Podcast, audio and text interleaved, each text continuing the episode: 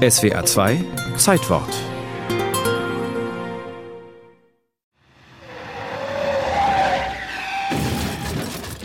Wer 1971 auf bundesdeutschen Straßen verunglückt, braucht einen guten Schutzengel, denn ärztliche Hilfe kommt spät, meist zu spät. Unfallzeugen müssen eine Telefonzelle suchen, nach Groschen kramen und die örtliche Notfallnummer heraussuchen. Das dauert und dauert. Auf der Bundesstraße 3 ist ein schwerer Verkehrsunfall passiert. Es sind zwei Fahrzeuge frontal zusammengestoßen. Wir brauchen einen Krankenwagen ganz dringend. Krankentransport als Leidensweg. Schlechte Straßen, kein Notarzt. Bei jährlich etwa 20.000 Verkehrstoten kam man auf die Idee, mit den Kranken in die Luft zu gehen, so wie die Schweizer mit Hubschraubern Verletzte aus den Bergen holten. Der ADAC testete ab 1970 im Raum München einen ersten Rettungshubschrauber mit grandiosem Erfolg. Wir wissen heute, dass in einem Betriebszeitraum von elf Monaten 54 Menschen durch diesen Rettungshubschrauber-Einsatz am Leben geblieben sind. Doch der Hubschrauber stürzte ab. Rettung aus der Luft schien wie ein Traum zu platzen. Da war Siegfried Steiger anderer Meinung.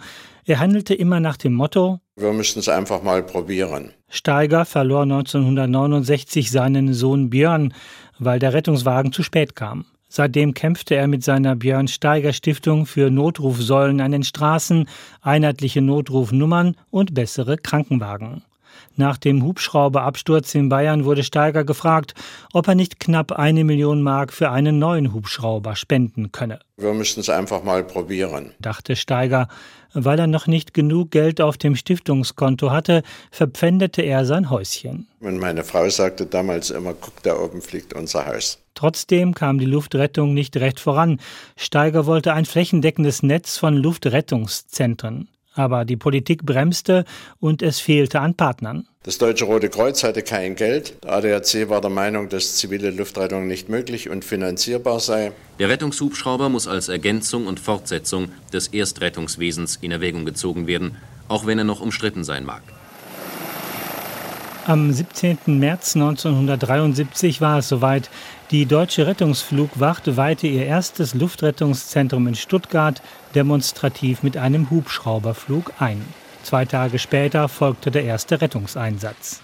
Heute ist die DAF die mit Abstand größte Luftrettungsorganisation in Europa, betonte Siegfried Steiger 2003. Doch die DRF wurde durch einen Skandal erschüttert, den der Spiegel aufdeckte. Es ging um den eigenmächtigen Führungsstil Siegfried Steigers und die Verwendung von Spendengeldern. 2008 organisierte sich die Organisation um. Siegfried Steiger gehört ihr nicht mehr an. Aus dem Verein wurde eine gemeinnützige Aktiengesellschaft. Sie heißt seitdem DRF Luftrettung. Sie finanziert sich durch Geld von den Krankenkassen für Rettungsflüge, aber auch durch Spenden und Versicherungen für Rückholflüge. Etwa 800 Menschen sind bei ihr beschäftigt. Wer im Ausland schwer erkrankt, kann sich von einem der zwei Jets der Luftrettung nach Hause holen lassen. Im vergangenen Jahr starteten die 60 rot-weißen Helikopter der Luftrettung fast 40.000 Mal zu Rettungsflügen. Dabei ist zunehmend eine sogenannte künstliche Lunge an Bord. Vor allem Herzinfarktpatienten bekommen mit dieser tragbaren Herz-Lungen-Maschine eine größere Überlebenschance. Der Rettungshubschrauber selber kann heute so bereits eine Krankenstation werden.